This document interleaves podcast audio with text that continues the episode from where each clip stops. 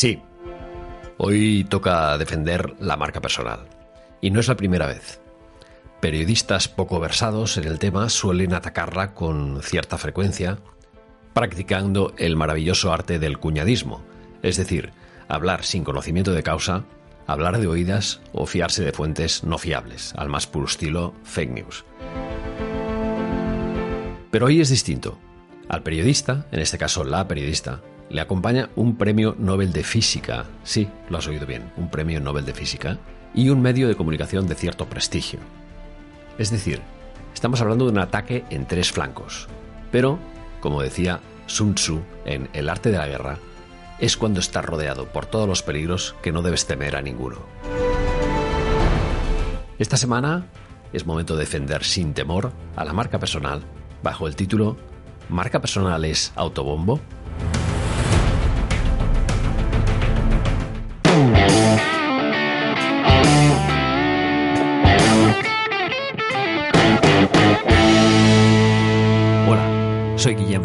Y te doy la bienvenida a Todo Deja Marca, tu podcast de marca personal.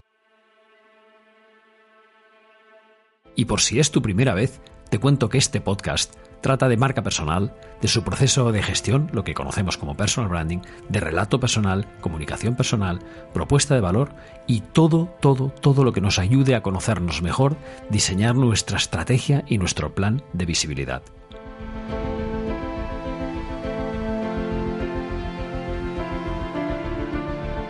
Esa es la pregunta. ¿Marca personal es autobombo? Y viene a cuento porque hace pocos días pude leer en el rotativo El País el artículo en que la periodista Carelia Vázquez entrevista a Peter Higgs, nada menos que un premio Nobel de Física 2013 por la teoría del bosón de Higgs que explica el origen de la masa. El artículo se titula El autobombo en las redes no tiene límites. Te recomiendo que lo leas, lo dejo en las notas del podcast, y lo primero que debo decir sobre el título y buena parte del artículo de este del país es que estoy 80% de acuerdo. Y no estoy al 100 por razones que te voy a explicar a continuación. Hay un primer indicador, yo te pregunto, ¿tú dedicas más de un 50% de tu tiempo a contar lo que haces? Ahora mi robot Gabriela va a leerte eh, este, este texto literal que figura en el artículo. Si más del 50% de su trabajo no consiste en trabajar, sino en contarlo, es usted un miembro de pleno derecho de la nueva economía. Bueno, eso me parece una locura. No creo que exista nadie en nuestro planeta que responda a ese patrón de conducta. Y si hay, serán muy pocos, yo creo que insuficientes, para justificar una generalización sobre ese patrón. Dedicar más de un 50% de tu tiempo a tareas burocráticas o a tareas de autopromoción debería estar penado por ley. Pero dicho esto, debo advertir que estas tareas, las burocráticas, las de autopromoción, forman parte de nuestro trabajo, es decir, no están fuera de nuestro trabajo. También son parte de nuestro trabajo en la era digital, en la era de la economía de la atención, en el siglo XXI. Bien, hay otra cuestión que es ah, si se puede equiparar marca personal a autobombo o autopromoción. Esta yo creo que es la cuestión clave. Y aquí deja que Gabriela te vuelva a citar textualmente. El autobombo es el cierre del ciclo productivo. La precariedad pone solo un poco más de presión en la edición constante de yo de semificción, socialmente deseable. La creación de ese personaje consumirá otra jornada de microtareas no pagadas en el entorno digital. Llámelo autobombo, autopromoción o marca personal, ahí estamos atrapados, y es ahí donde no se ve Peter Hicks. La frase final dice, llámelo autobombo, autopromoción o marca personal. Ahí estamos atrapados y ahí es donde no se ve Peter Hicks. Yo diría que esa afirmación iguala el significado de tres conceptos que para mí son muy diferentes. Autobombo es elogio desmesurado y público que hace uno de sí mismo o de sus cosas. Autopromoción, que es la, es la promoción lícita de una propuesta de valor hacia un determinado stakeholder o grupo de interés. Equivaldría al marketing personal. Y marca personal es la huella, es el resultado de lo que proyectamos en los demás y en nosotros mismos. Por tanto, el intento de equiparar autobombo con autopromoción y marca personal me parece sinceramente fallido. Y por eso he querido hacer un pequeño test para ver si la opinión de Higgs es compartida. Porque una cosa es lo que yo piense y otra es lo que se perciba externamente. Quizás estoy equivocado. A ver, no he realizado un test científico, he utilizado las clásicas encuestas que, que permiten algunas redes sociales y lo he utilizado a, través de, de que definen el término marca personal en dos plataformas como son LinkedIn y Twitter. Yo reconozco que puede existir cierto sesgo, ya que algunos de mis contactos pueden estar interesados en la marca personal y por tanto estar más documentados que la media. Pero vamos, aunque reduzcamos en un porcentaje alto el resultado, parece que hay una opinión mayoritaria clave. Marca personal para más de un 90% de los encuestados es huella o reputación y no autobombo o autopromoción. Gabriela, ¿cuál es la otra frase que vale la pena destacar del artículo? Los autores más citados son los que han hecho autobombo. Partiendo de que marketing personal o autopromoción no es autobombo, esta es una de las afirmaciones que no me sorprenden del artículo. Tiene toda la lógica del mundo que al promover un artículo, un vídeo, un podcast, llegue a más personas. Y si ese contenido tiene valor, y esa parte, recuerdo, es esencial, el autor será más citado, es decir, es de perogrullo. Es decir, para ser referenciado, no solo se necesita llegar algo más lejos, que es lo que podríamos llamar marketing personal o, autopromoción, también necesitas crear valor en tus publicaciones. Sin valor no te va a citar nadie. O te van a citar en negativo, que también es una otra posibilidad. Por tanto, poner en valor un contenido interesante no es autobombo.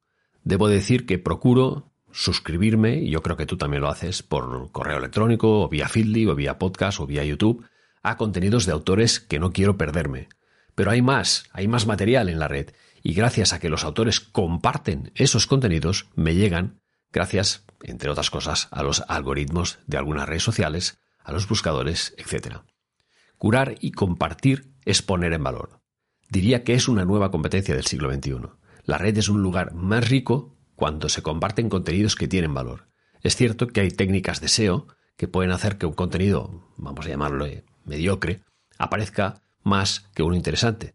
Pero al final todos acabamos haciendo una selección natural. Si ese contenido mediocre empiezas a leerlo y no te gusta, boom, no vas ni a acabar de leerlo y vas a intentar eh, deshacerte de ese medio y de esa persona.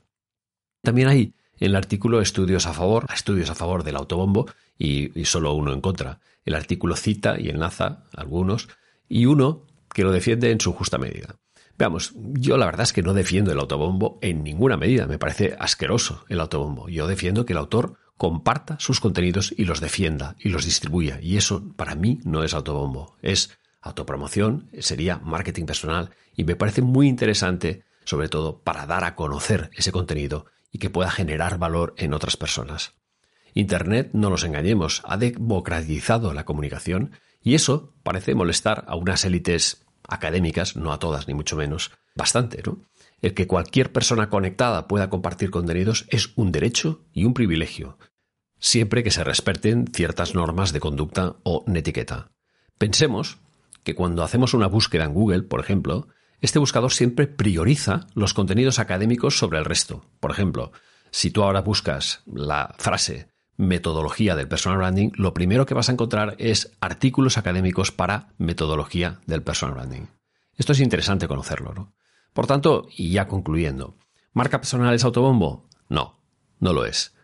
En un campo amplio de definiciones, la gestión de la marca personal o personal brand es conocida como personal branding y es un modelo estratégico que contempla tres áreas clave de una marca personal, que son autoconocimiento, que sería el diagnóstico, estrategia, que sería la hoja de ruta, y visibilidad, que sería toda la parte de proyección y marketing personal.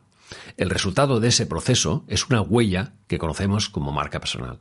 Como el vino, cualquier exceso es malo, pero no podemos confundir vino con sangría. Eso es muy importante. De la misma manera que no podemos confundir marca personal con autopromoción, que esa es una pequeña parte de su modelo de gestión, y muchísimo menos con autobombo. Mis absolutos respetos para el señor Higgs. Solo faltaría. Una persona ya de noventa y pico años y ganadora en premio Nobel me merece todos los respetos. De la misma manera que yo no me atrevería a hablar de física sin documentarme de forma muy exhaustiva, quizá un premio Nobel de física debería seguir la misma rutina con una materia que desconozca. Y para acabar, una lectura recomendada académica, por supuesto, para quien quiera entrar en la materia desde su desconocimiento, es la que lleva por título Personal Branding y Personal Marketing, procesos complementarios centrados en la marca personal. Está firmada por los doctores Estrada Portales, mi buen amigo Vladimir, Márquez Sánchez y la doctoranda Melchor Rueda en 2021 en un rotativo llamado The Anahuac Journal de México. Si has llegado hasta aquí, te doy las recomendaciones de, de, la semana. Empezamos por el podcast Actualiza Retail de Celestino Martínez que trata en su episodio 47 del futuro de los mercados de abastos. Siempre interesante la defensa del producto fresco y sobre todo de proximidad. También eh, desde el podcast Lunes Inspiradores, David Tomás y Edu Pascual entrevistan a Enrique de Mora, autor de la nueva venta Instrucciones de Uso, sobre cómo adaptarse a la nueva forma de vender durante la pospandemia. Desde el podcast Quiero ser podcaster, eh, Sune trata un tema que me apasiona con Pedro Torrijos, que es de eh, los hilos de Twitter al libro y del libro al podcast de aventuras, la multinarrativa. Como siempre, bueno, en este caso eh, es brillante, la escucha es parcial porque es modelo freemium, ya sabes que si quieres oírlo todo pues tienes que suscribirte, pero la verdad es que está muy bien lo que, lo que cuenta el señor Torrijos a preguntas de Sune. Y enlazando con Sune, una buenísima recomendación es eh, que sigas los Pod Talks que organiza Sune, que empiezan el próximo 7 de marzo, la primera jornada. Será una jornada maratoniana patrocinada por el Terrat, con cracks como Buenafuente, como Berto Romero, June Curiel, Miafón, Silvia Abril y una crack muy especial que es Ana Reyes, moderando dos mesas redondas en la jornada de la tarde. Yo no me la pierdo, esto te lo aseguro. Bien, espero que te haya gustado o al menos hecho reflexionar este episodio 61 de Todo de Jamarca, dedicado a la defensa de la marca personal falsamente confundida con el autobombo. Bien, te espero la semana que viene y entre tanto te envío un fortísimo abrazo.